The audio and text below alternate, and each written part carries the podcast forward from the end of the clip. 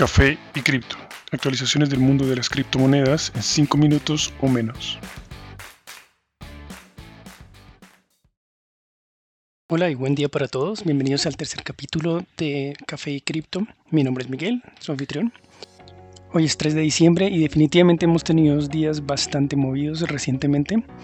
Bitcoin en este momento se encuentra en 19.400 dólares por cada Bitcoin es el tercer intento que ha hecho de alcanzar el máximo histórico que estaba alrededor de los 19.800. Los últimos días tuvo una caída hasta 16.200 aproximadamente y ha vuelto a repuntar y a tratar de, de romper esta gran resistencia que son los 20.000 dólares por cada Bitcoin.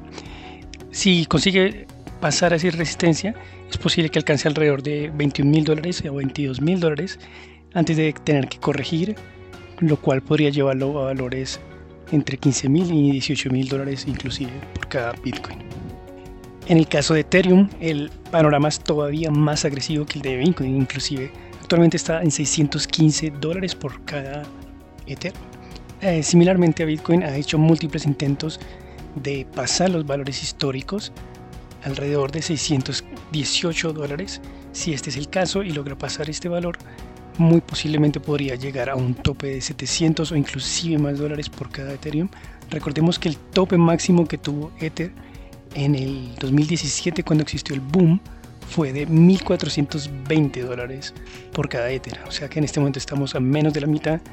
Ether todavía tiene mucho camino para llegar a su valor máximo histórico. Y en cuanto a la Icon es un escenario similar. Las últimas semanas ha tenido un gran repunte. Actualmente se encuentra a 89 dólares aproximadamente por cada moneda. Su valor máximo histórico fue de 378 aproximadamente a finales del 2017. Se encuentra en un punto donde hay cierta resistencia, pero debido al alto volumen y al momento agresivo bullish que se está viviendo, es muy posible que veamos muchas más altas en las próximas semanas por parte de Litecoin. En cuanto a algunas de las noticias más relevantes de los últimos días, el fondo de inversiones Allianz Bernstein, que maneja un total de 631 billones de dólares, ha cambiado un poco su opinión respecto a Bitcoin.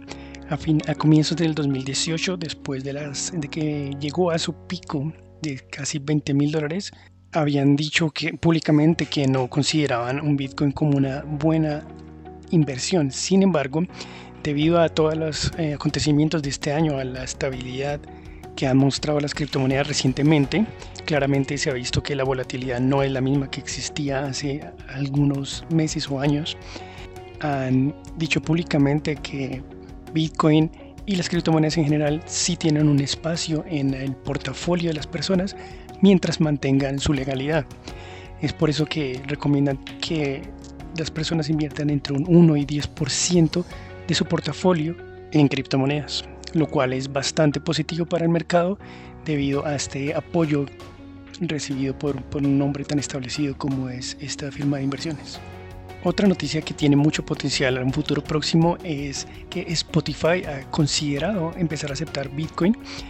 En este momento se encuentran buscando candidatos que puedan ayudar a establecer un posicionamiento de la marca. Tengamos en cuenta que Spotify tiene una red de usuarios superior a los 320 millones, lo cual trae un gran potencial, pues pondría a todos estos usuarios en contacto con el mundo de la cadena de bloques y criptomonedas, ayudando así a popularizar a la industria y a masificar el conocimiento al respecto de esta.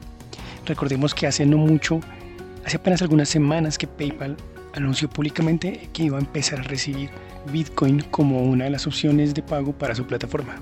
Y probablemente una de las noticias más relevantes y más esperadas fue el lanzamiento oficial de la red 2.0 de Ethereum, como ya se venía esperando hace muchos años y había sufrido algunas demoras.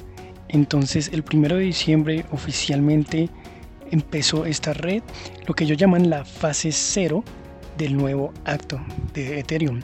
Recordemos que Ether tiene un market cap de 70 billones de dólares, lo cual lo hace la segunda criptomoneda más grande en existencia.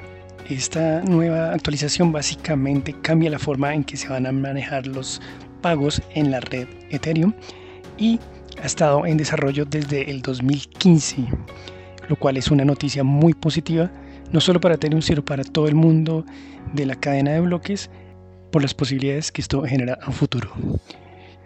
Bueno, hasta aquí vamos hoy en el capítulo 3. Muchas gracias por su atención y espero verlos muy pronto en un nuevo capítulo.